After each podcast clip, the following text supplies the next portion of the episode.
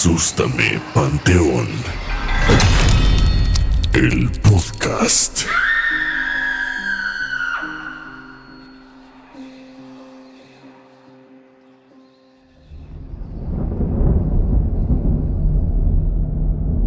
Buenas noches comunidad y bienvenidos a este capítulo 21 de Asústame Panteón, el podcast. Como cada miércoles tengo el gusto, el placer y el honor de compartir micrófonos con mi querido amigo Iván. ¿Qué onda Iván? ¿Cómo estás? ¿Qué onda amigo? Muy bien, gracias. Buenas noches comunidad. Te voy a robar el comentario. Capítulo 21. Ajá. Eh, ya nuestro podcast es todo un adulto en todo el mundo. Acaba de cumplir la mayoría de edad. Exacto. Y pues vamos a celebrarlo con un capítulo muy especial. Hoy vamos a adentrarnos en el espacio, Iván, y vamos a platicar pues acerca de pues cómo se pudiera decir satélite, mini planeta, hay muchas teorías acerca de él, pero hoy vamos a platicar acerca de la luna. Ok, a ver, a ver, qué interesante. Yo, yo sé, bueno, desde la primaria nos dicen que es un satélite natural, ¿no? Pues eso es lo que nos dicen y eso es lo que yo creía. Pero fíjate que me llegó esta, pues no sé si información, chisme, tip, que pues realmente la luna no es un satélite natural. Puede ser, y pongo mucho énfasis en esto, en el puede ser, que esto haya sido como implantado. A ver, venga, me- Pero- me, encantan estas cosas como de teorías, me, me- me fascinan. Está muy buena y la verdad, en un inicio, pues tú lo tomas como este tipo de teorías conspirativas, ¿no?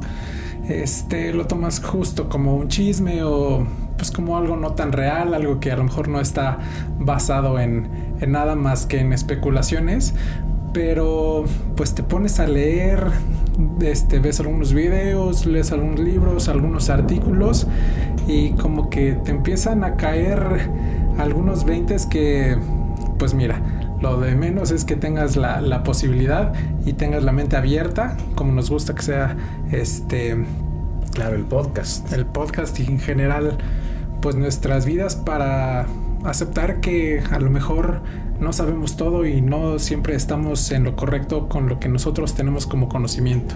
Sí, creo que eso es clave en todos los ámbitos, ¿no? Porque si ya llegas a un lugar o abordas un tema desde el punto de lo sé todo, creo que desde ahí ya estás topando con una pared. Entonces creo que siempre es bueno tener, y es una sugerencia que también les hacemos a toda la comunidad, que sean como muy receptivos a todo, que no entremos creyendo que todo lo sabemos. Sí, claro, te predispones a que lo que tú dices es la verdad y pues muchas veces te das cuenta de que realmente no es así. Porque digo, aceptémoslo, cada quien es eh, sabio en algún tema y cada quien es muy tonto en algún otro tema que pueden ser por los opuestos, pero no podemos saber absolutamente todo de todo. Sí, no, de acuerdo completamente. Y creo que al final está padre, pues, escuchar lo que sepa eh, hacer otra persona o en lo que tenga más experiencia que tú, para que al final le enriquezcas y puedas estar, pues, opinando sobre, sobre muchos temas. Sí, claro. Y bueno, con que escuches este tipo de teorías no significa tampoco que te tengas que casar con ellas. O sea, cada quien puede pues obtener información y emitir su propia opinión acerca de lo que pues a él le, le parezca o le vibre o pues lo que él sienta correcto como dentro de su propia vida, ¿no? Sí, por supuesto. Y obviamente, pues como la esencia de este podcast es platicar, compartir como opiniones y divertirnos. Entonces, este es un capítulo así. Exacto. Pues mira, empecemos con algunos datos de, de la Luna. Eh, la Luna tiene 3.473 kilómetros de diámetro y está a una eh, distancia de 385.000 kilómetros de la Tierra. Ah, pues acá la vuelta, ¿no? Sí, llegas este mañana, yo creo, caminando. Sí, sí, sí. Pero, eh, bueno, como todos sabemos, eh, las vueltas que da la Luna alrededor del planeta duran 28 días y la vuelta que da sobre su propio eje dura la misma, el mismo periodo. A esto se le llama como rotación sincrónica y eso hace que nosotros eh, únicamente veamos un lado de la luna. Y con esto empieza a haber todo tipo de teorías y empiezan como estas especulaciones acerca de por qué no conocemos el otro lado de la luna. ¿Qué es lo que esconde o qué, qué hay ahí que no nos está haciendo visible? Ok, no, pues de entrada ya aprendí algo. O sea, llevamos cinco minutos y ya, ya aprendí justo una duda que tengo muy como igual y de por qué el cielo es azul. Sí. Pero siempre también esta duda de pues qué pasa con esta otra cara de la luna que pues incluso hasta músicos y gente de la historia ha hecho alusión. Me viene a la mente luego luego pues Pink Floyd, ¿no? Con este disco histórico. Claro, Dark Side of the Moon, gran disco, rock progresivo, excelente manufactura. Pero, pero estamos en Asústame Pantera. Ah, perdóname. Oye, pues, ya uno me- se está yendo por la línea del rock. Pero bueno, empezamos con, con este tipo de peculiaridades acerca de la luna y justo son este tipo de datos los que te digo que de repente no conocía y te hacen pensar como ciertas cosas. Ok. La luna eh, de la Tierra está dentro de las cinco lunas más grandes de todo el sistema solar. Abarca aproximadamente, o bueno, en proporciones más o menos como el 27% del volumen de la Tierra.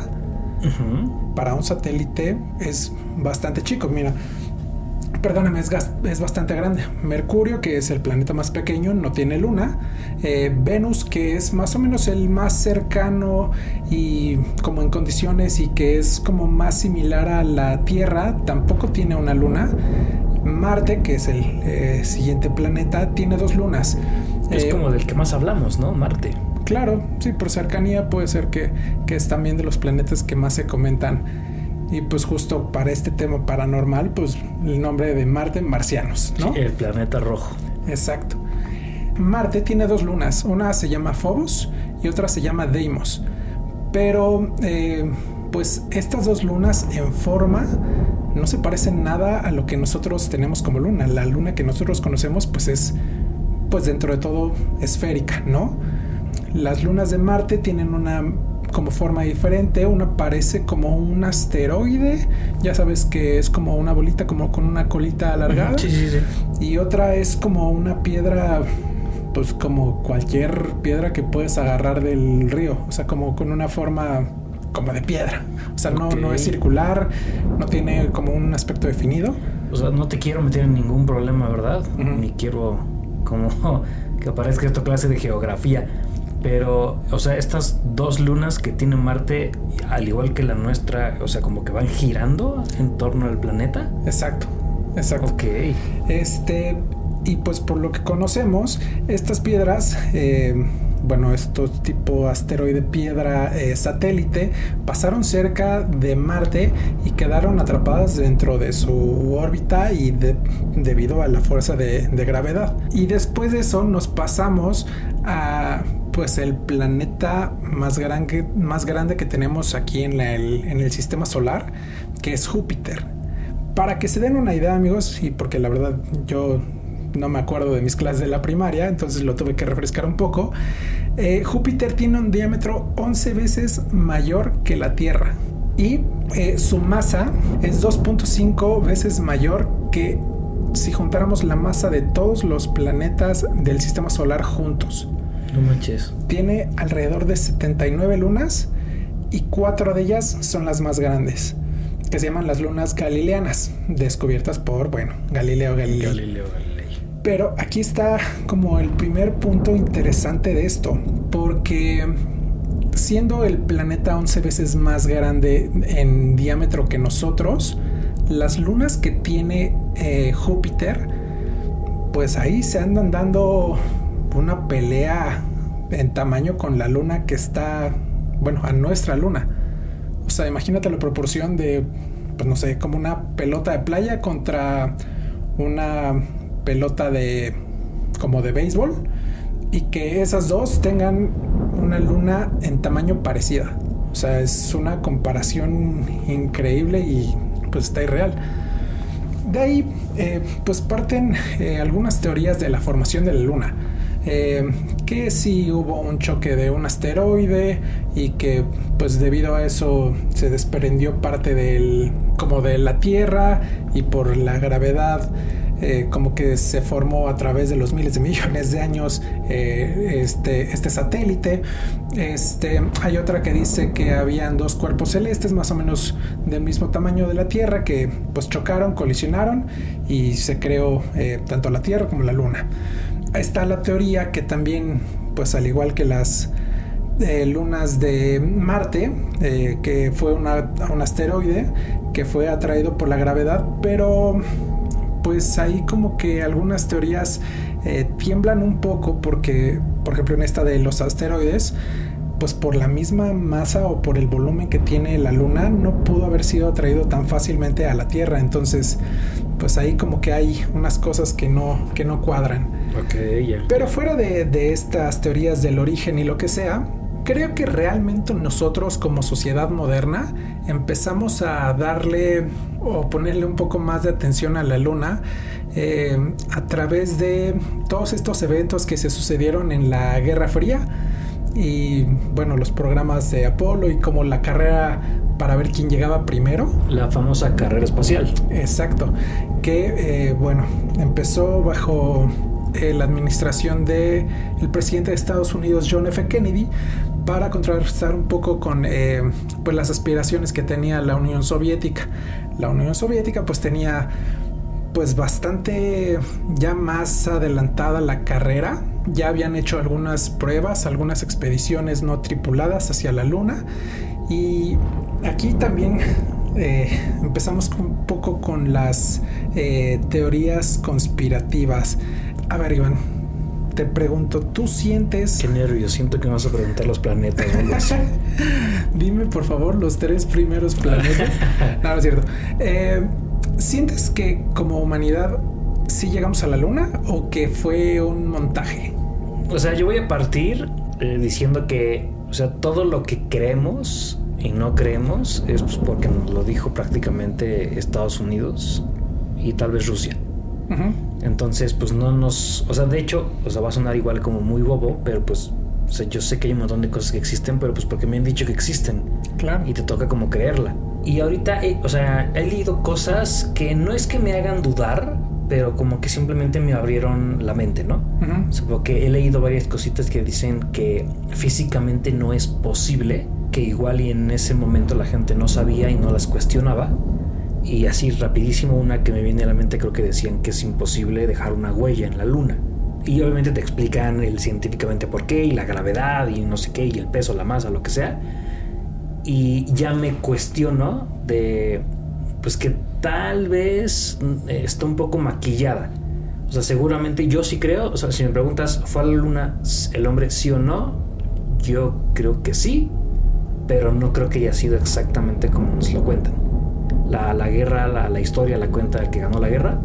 Sí, totalmente. Yo creo que sí, pero no tan bonito porque así nos han contado todas las historias. seguramente sí pasó, pero con el tiempo le pusieron cosas y, y ya.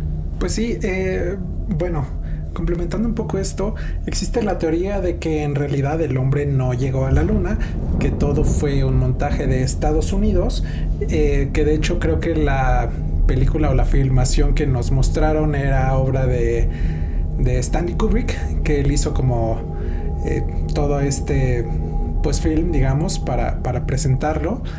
Pero pues ahí en lo personal yo creo que sí llegamos, dado la inteligencia de la Unión Soviética y pues seguramente muchos factores.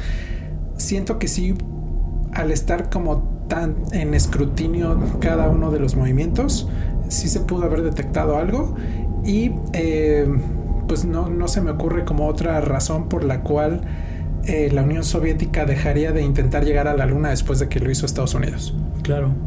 Pero, eh, bueno, pues sí, justo esto se trata del programa Apollo, retomando un poquito, fueron 17 misiones de, de, viajes a la Luna entre 1960 y 1972, que fue cuando ya le, pues como que terminó este, este programa la misión más famosa, la que todos conocemos y a la que hacemos referencia, fue em, la misión del Apolo 11, La de, Lin- la de Neil Armstrong. Ajá, Neil Armstrong, Edwin Buzz Aldrin, que ellos dos pisaron la luna, y Michael Collins, que estaba este, dentro del, pues como módulo de comando.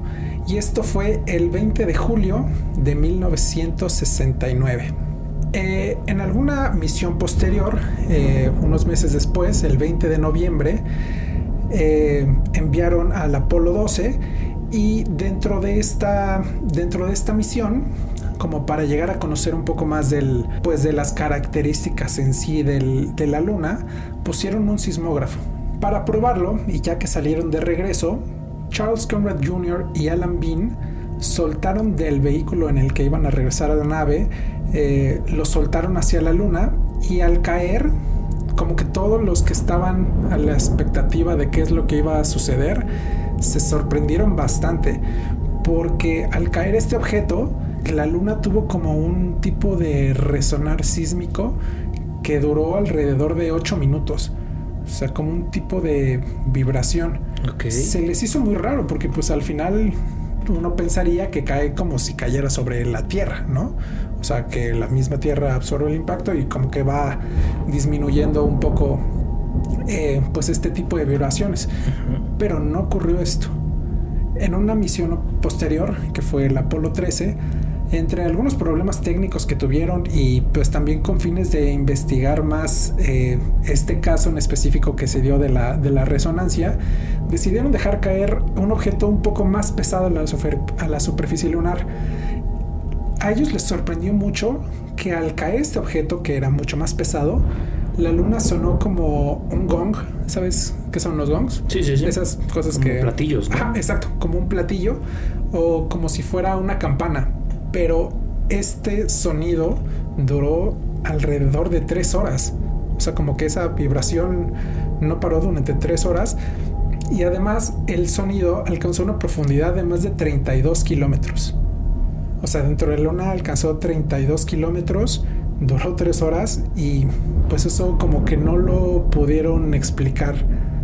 Después, este, se reportaron que también hubo eh, otros tipos de vibraciones, pues por todos estos tipos de asteroides o cosas que caían. Pero adicional a eso, eh, la NASA detectó que había vibraciones, pero desde el centro de la Luna. Ok. Estaba muy raro, como que ellos no comprendían qué pudo haber pasado que detonara esas vibraciones. Y esto, eh, pues te digo, les sorprendió mucho porque la luna está conformada, sobre todo la, la superficie, de un tipo de mineral o piedra que se llama basalto, que absorbe pues de buena manera los impactos, entonces no tendría por qué, por qué resonar. Y aquí voy a citar a Ken Johnson, que era supervisión de, supervisor de misiones del, ¿Del proyecto? del proyecto Apolo, y dice, la luna no solo sonó como una campana, sino que todo el astro se tambaleó de forma tan precisa que daba la sensación que había unos gigantescos amortiguadores hidráulicos en su interior. Había algo raro y ellos lo sabían, o sea, no se podían explicar cómo, cómo pasaba esto. O sea, se supone que es un planeta como, bueno, no un planeta, perdóname, un satélite que dentro de sí mismo pues no podría funcionar de esta manera. Y debido a esto, en 1970, un par de científicos, que fue Alexander Sherbakov y Mikhail Vasin, publicaron en una revista llamada Sputnik, que era de la Unión Soviética, un artículo en el que decía, bueno, que se titulaba ¿Es la Luna la creación de inteligencia alienígena? alienígena?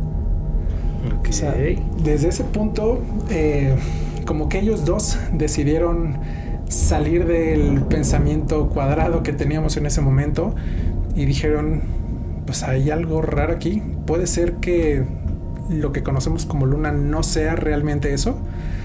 En este, en este artículo, pues dicen que probablemente la luna es un satélite artificial que fue puesto en órbita de la Tierra por seres inteligentes que vienen de una civilización muy muy desarrollada y que dentro de esta de esta nave pues había eh, motores, había materiales, combustible como equipo de reparación, eh, un tipo de satélite o guía como de navegación y es como si fuera un tipo de arca de Noé, como que mm, no sabemos si estos seres que ellos proponen tal vez eh, venían huyendo de unas condiciones como muy adversas o venían huyendo de algo o simplemente querían establecerse en un planeta que sus condiciones lo permitieran. Eh, ellos se cuestionaron y dijeron, o sea, ¿por qué nosotros podemos pensar que, por ejemplo, puede haber vida en Marte, pero no la vemos y pensamos que no hay vida? porque no la vemos como a nivel superficial, pero ¿por qué no pensar que esta vida puede vivir dentro del mismo planeta? Y la verdad se me hace una pregunta pues bastante válida, ¿no? Fíjate que ellos eh, aplicaron un, como lo que decimos ahorita, un no tengo pruebas, pero tampoco tengo dudas. Porque ellos mismos sabían que, eh, o sea, lo que estaban planteando era loquísimo. Podría entrar dentro de un absurdo científico dentro de, dentro de su época. Ellos pensaban que, que sabían que esta, esta declaración podía impactar a su vida y a su reputación completamente pero me agradó que pues se animaran, ¿no? A, dejar ese testimonio de su, pues, de su pensamiento en, en, una publicación. Porque aparte, ellos decían que no había ni un solo dato que pudiera descartar esta suposición que ellos, que ellos tenían. Y aparte dieron eh, algunos, algunos argumentos que te digo que conforme los fui leyendo se me hicieron como bastante interesantes y pues sí me abrieron como el pensamiento a, decir, pues sabes qué, igual y sí. A ver. Puede ser. El primero y uno de los más importantes es que, eh, bueno, tú ubicas totalmente cómo se ve la luna, ¿no? Bueno, o sea, igual y no a, detalle, pero sí, sí, sí, pero lo ubicas. Ubicas que hay unos cráteres enormes, ¿no? Ellos lo que dicen es que está muy raro eso porque esos cráteres enormes de kilómetros y kilómetros de extensión, al impactar a la luna, debieron de haber hecho pues un poco más de estragos. Sin embargo, como que toda la superficie, digo, sí se ven los cráteres, pero se ve como si estos cráteres estuvieran, fueran como externos, ¿sabes? No se ve como una real afectación, como que todo se ve planito, a excepción de los cráteres, pero no se ven verdaderos como hoyos o algo así. Eh, digo, evidentemente aquí en la Tierra, pues todo este, todo este tipo de asteroides que puede llegar a nuestro planeta, eh, al chocar con la o al pasar por la atmósfera, se van desintegrando y pues no sé si es que sé que no eres tan fan de los Simpson, pero esto siento que es conocimiento general. Ubicas ese capítulo que es como viejísimo de las primeras temporadas, donde Springfield está amenazado por un meteorito. Eh, todos se esconden como en el como en el sótano de Ned de Flanders y al final bueno todos salen llega el meteorito al momento de pasar por la atmósfera como que se desintegra todo y termina siendo del tamaño de una cabeza de un perro chihuahua Creo que no, pero. siento que fui muy, muy específico, pero. Pero, pero entiendo perfecto tu referencia. Pero seguro mucha, bueno, mucha gente seguro sí, sí ubica este capítulo, gran capítulo. Pero eso es lo que pasa. Entonces, aunque sea un meteorito o un asteroide de gran tamaño, al llegar a nuestra atmósfera, pues se desvanece y bueno, no afecta tanto a, a, nosotros como planeta Tierra. Pero la Luna no tiene este, esta atmósfera, no tiene como este filtro básicamente cualquier objeto que llegue volando deja un impacto, eh, pues debería de ser un poco más, más notorio. Sobre todo porque eh, hay un cráter muy específico que se llama Aristarco, que tiene 40 kilómetros de diámetro, pero solo tiene 3.7 kilómetros de profundidad. Sí, como que las, las medidas no concuerdan, ¿no? O sea, un objeto tan largo debería ser más profundo. Exacto. Hay algo como que después del choque lo como que lo, lo para. O sea, como que no corresponde el, tamaño del cráter. Sí, es como si lo que se hubiera estrellado es una oblea.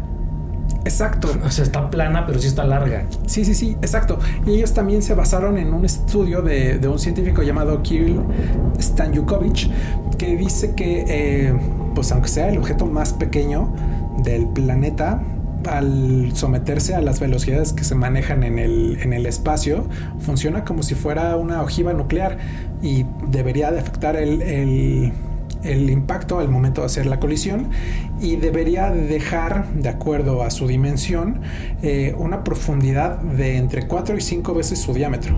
No, no nos sale la suma de que si el diámetro del impacto de, de este cráter es de 40 kilómetros, de profundidad únicamente haya afectado 3.5 kilómetros. O sea, claro, a menos hay- que Superman lo haya cachado un Sí, tantito, ¿no? sí, exacto. Entonces, eh, pues no sé, está, está muy raro esto. Eh, otra teoría, o bueno, otro, otro punto en el que ellos se basan es que como buena nave, ellos pensando como esto, este tipo de extraterrestres que, que se tiene que desplazar, como buena nave, pues uno buscaría hacerlo lo más resistente eh, ante todas las inclemencias que te puedes encontrar en el espacio, ¿no? Eh, pues todo este choque justo de como asteroides, meteoritos, este, objetos eh, que puedan resistir las diferentes temperaturas, calor extremo, frío extremo y ellos dicen que, bueno, no dicen ellos, la NASA dentro de los metales que ha encontrado alrededor de, de la superficie lunar está el cromo, el titanio y el circonio. Y estos materiales, bueno, tienen propiedades refractarias, mecánicas y anticorrosivas que pues si las combinas, pues te armas un traje de Superman y te puedes ir a volar a donde quieras, ¿no? Y no te afecta nada por, sus, por las mismas propiedades de los minerales. Entonces está raro que, o sea, ellos como astronautas, si quisieran hacer una nave que pudiera ser tan poderosa y, y duradera, hubieran recomendado construirla de este mismo tipo de, de materiales, de minerales. Otro, otro punto que ellos toman es que dentro de eh, estos viajes de, de los distintos eh, naves Apolo, recolectaron algunas rocas que datan de entre 5 y 9.5 miles de millones de años.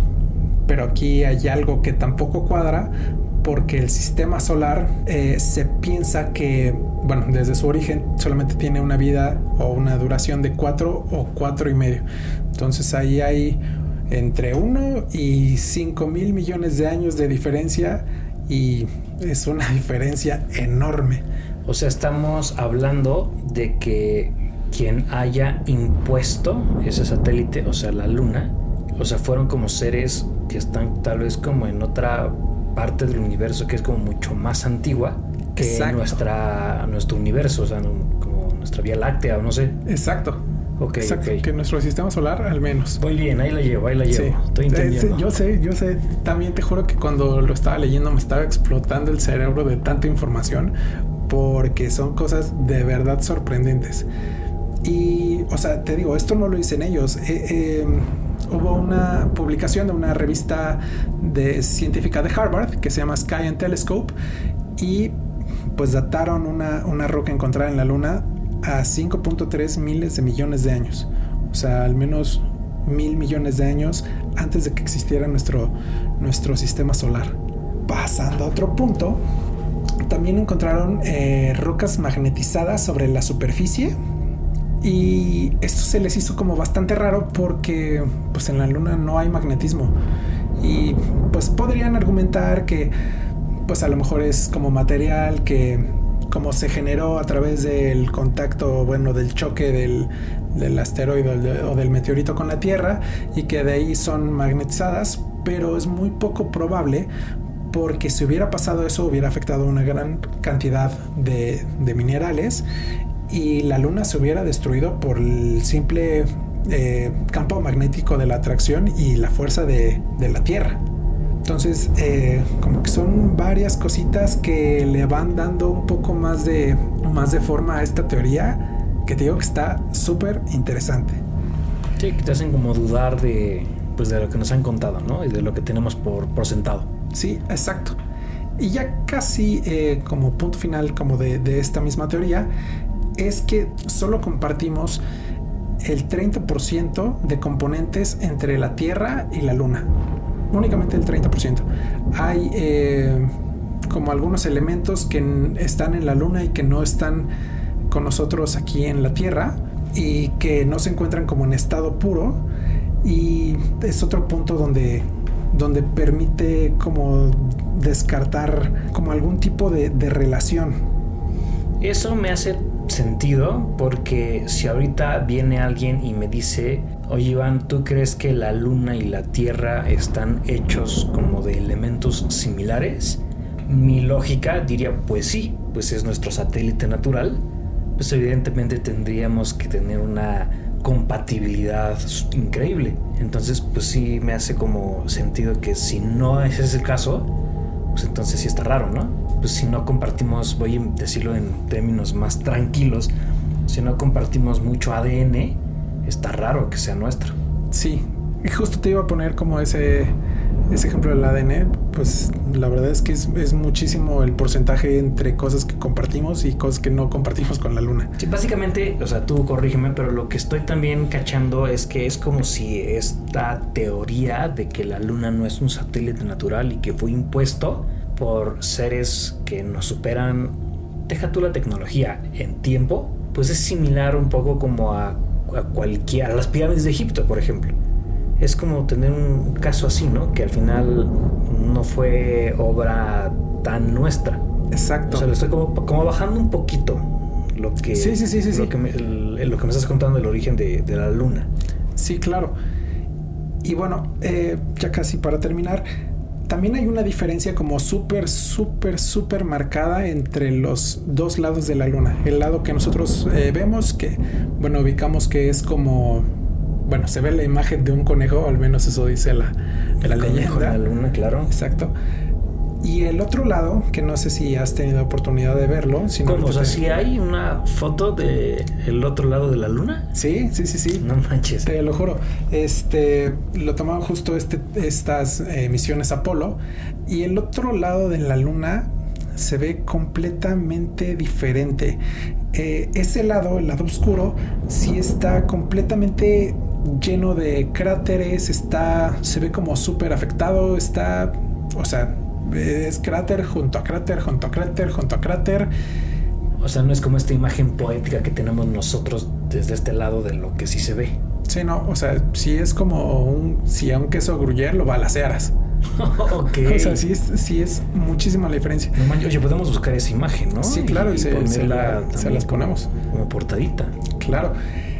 Pero bueno, esto eh, soporta un poco más como la teoría porque dicen que a lo mejor ese lado que no vemos nosotros es el que pues como que venía de frente mientras hacían como el, traslado y es el que recibía todos los impactos de todos los eh, objetos que giraban alrededor de, de ella y que se encontraban alrededor.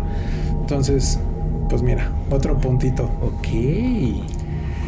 Y bueno, aunque esta teoría es relativamente moderna, porque es de 1970, hay algunos indicios en algunas, eh, pues en algunas culturas antiguas, a los como griegos iniciales, eh, se les llamaba cultura preselénica. ¿Esto por qué? Porque de acuerdo a los griegos, Selene es eh, la luna. Entonces se supone que había algunas culturas que existían antes de la luna. Hay también algún eh, pasaje en la Biblia.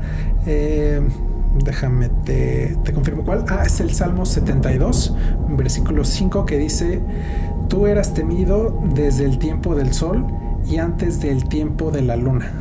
Está raro que alguien diga que antes del tiempo de la luna, si nosotros sabemos que la luna pues ha estado ahí desde siempre. que... Siempre, exacto. Está, está muy raro eso. Y pues mira, nada más como, a lo mejor como dato final, una característica que a mí dije, no, sabes que esto está muy perfecto para ser verdad, es mucha coincidencia, es algo que pues a lo mejor sí quiere decir que somos el pueblo elegido del universo porque nos podemos desarrollar. Y es que el Sol es 400 veces más grande que la Tierra, pero la Luna está 400 veces más cerca que el Sol. Entonces, debido a eso, pues como que los rayos del Sol cuando nos impactan, como que la Luna pues hace como un tipo de... Nos hace paro. Nos hace paro, exactamente. Entonces eh, no nos llegan como las condiciones totales del Sol. Si no, este planeta no tendría vida. Exactamente. O sea, como que son muchas cositas que en conjunto, pues si es una coincidencia, es una entre miles de millones. Sí está interesante, digo sin desviarme mucho, que eso fíjate que sí lo había visto o leído, que, o sea, las condiciones de por qué ahorita estamos haciendo un podcast y por qué hay gente en la playa ahorita y, y que haya vida en este planeta, es porque directa o indirectamente se juntaron todas las cosas que tienen que juntarse para que la Tierra tuviera la capacidad de ser habitable. Que no lo tienen los otros planetas. O sea, fíjate, no lo había visto de esa forma de casi casi es como eres el, el ganador del maratón, ¿no? Sí, sí, sí. Por un planeta que esté, aunque sea el que sigue a no sé cuántos años luz, ya por eso es suficiente para que no haya una vida como la nuestra. Entonces está como bastante interesante, o sea, no había visto eso de, pues sí es cierto, o sea, pareciera que fuimos eh, los elegidos por algo o por alguien para que en ese planeta pudiera ser único.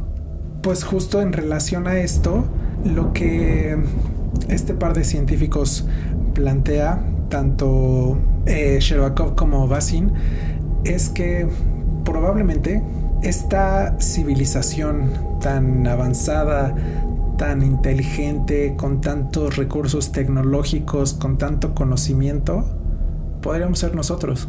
O sea, como que llegar a un planeta eh, elegido, identificado, crear las condiciones para que se pueda dar la vida y llegar a habitarlo, podemos ser nosotros, o bueno, a lo mejor fueron nuestros ancestros y que ellos crearon las condiciones para que nosotros estemos aquí.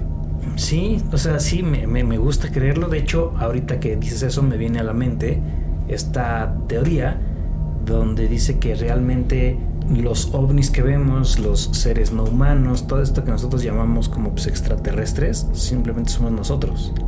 Y que Sí. nos estamos viendo a sí, nosotros sí. mismos, tal vez en otro espacio-tiempo, que no hay manera ni concepción humana de que con los conocimientos que tenemos ahorita entendamos cómo es posible eso. Pero, o sea, ahorita basándonos en lo que sabemos, En lo que hemos presente. estudiado es imposible. Pero realmente si nosotros tuviéramos como ese, ese presente, entenderíamos cómo se hace y tal vez es como andar en bicicleta. Porque siempre tenemos como esta teoría de que nosotros somos los menos. O sea, los que vienen como nos- nosotros no sabemos cómo y no lo entendemos, pues ellos son superiores. Exacto. Wow. Qué, qué buena. Eso me, me encanta, me encanta sobrepensar en esas cosas. Sí, está buenísimo, ¿no? Nunca me había puesto a pensar detalle en esto que es de la luna. Es más, desconocía que había una imagen del lado Del lado oscuro, de la luna. Pero no manches, ahora sí como muchas cosas que pensar. Sí, exacto. Este, amigos, de todos modos, pues no se queden con lo que nosotros les decimos. Eh, investiguen. Si tienen algún dato adicional, por favor, compártanoslo. Sí, obvio, amigos. Ustedes lean todo, eh, critiquen todo lo que decimos, porque al final, pues aquí no dejamos de ser dos amigos que 15 años después de la prepa les alcanzó para comprar los micrófonos y andamos bien padre aquí jugando. Pero pues claro, obviamente todo lo que ellos opinen, lo que nos quieran como, como contradecir, es súper bienvenido. Nos estamos entreteniendo aquí. Exacto, amigos. Ustedes son libres de crear su propia opinión. eh, hagan sus propias búsquedas. Y pues sí, justo. ¿Y sabes qué estaría bueno? Ahorita que ya me quedé así como con, con ganas de más de este tipo de temas, también hay muchísimo, o sea, deberíamos armar un capítulo como siete teorías, y así como este de la luna, del origen de la humanidad.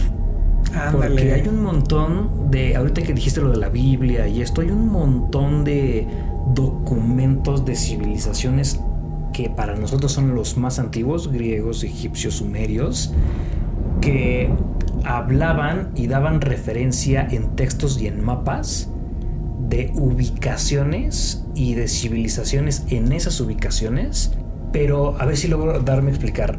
Eh, ellos decían, por decirte un ejemplo, los gigantes del norte que están junto a, a Platón. Ujú. Estoy Sí, sí, diciendo sí, una sí, sí, locura. Pero lo que nosotros no entendemos es que en esa época había una esfinge gigante de Platón y esa civilización ahorita no existe pues porque en el mapa no da. Pero, o sea, mi punto es ellos sabían muchas cosas y las nombraban en sus textos y en sus referencias con cosas que ellos tenían en ese momento, Sí, sí, sí. pero que era hace miles de años. Entonces, sí. Hay, hay muchas teorías, hay muchas conspiraciones, incluso de civilizaciones que, que no sabemos si sí existieron. Y, y sería súper interesante también tocar ese tema.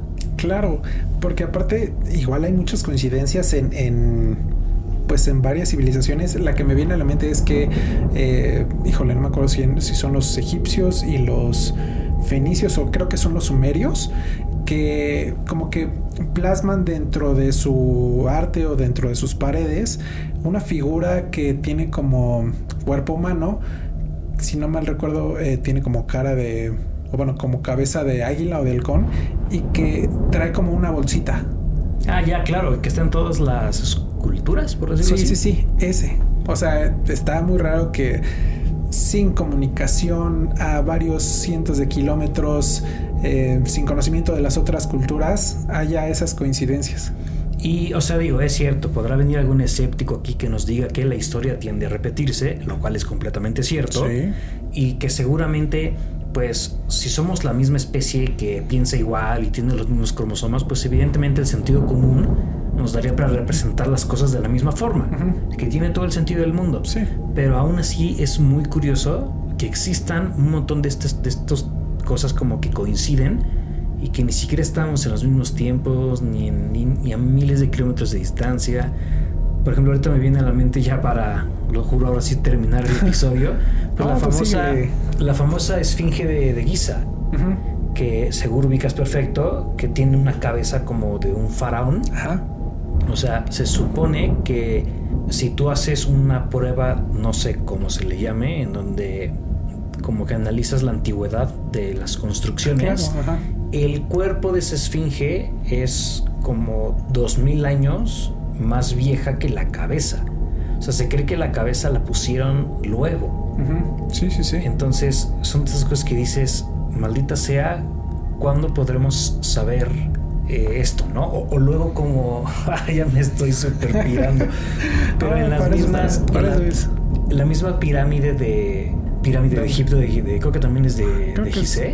Ah, Creo que es de Keops, algo así. No me acuerdo. Ah, bueno. Pero, perdón, no, sí nos falla la, la geografía la- y un poco la historia. La, la cultura. La cultura. Pero, o sea, deja tú lo sencillo que era como eh, dudar de cómo crearon esta pirámide sin ayuda, sino más bien también cómo le hacen para ir creando una pirámide, pero la tienen que hacer también por dentro al mismo tiempo.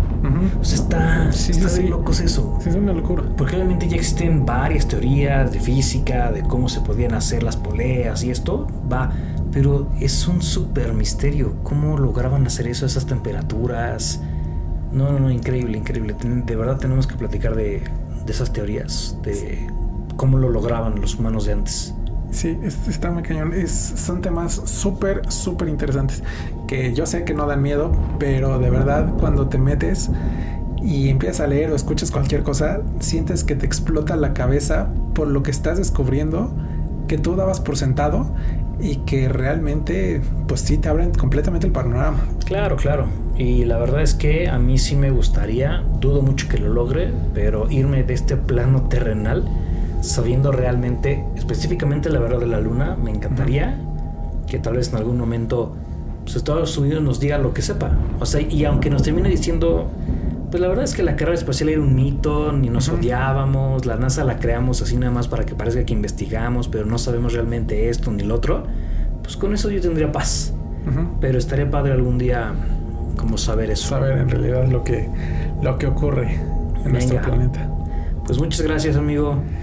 Iván, pues vámonos, pero antes de eso, les quiero recordar amigos que tanto en Instagram como en TikTok ah, nos pueden encontrar como asústame-podcast. Eh, nuestro mail para que nos manden igual sus teorías, sus comentarios, eh, cualquier cosa que nos quieran decir, sus historias, es asustamepodcast.gmail.com. Eh, estamos en todas las plataformas de audio, eh, Spotify, Apple Music, Deezer, ¿cuál Eh, más? Estamos también en iHeartRadio, en todos, en todos, amigos. En el que quieran, no tienen pretexto para no escucharnos. Nos dan por favor follow y activan la campanita para que les llegue notificación cada capítulo nuevo que subamos. Ustedes nada más ven la notificación y le dan play al, al capítulo. Y para despedirnos, recuerden que en Asústame Panteón todos tenemos una aterradora historia que contar. Chao. Bye.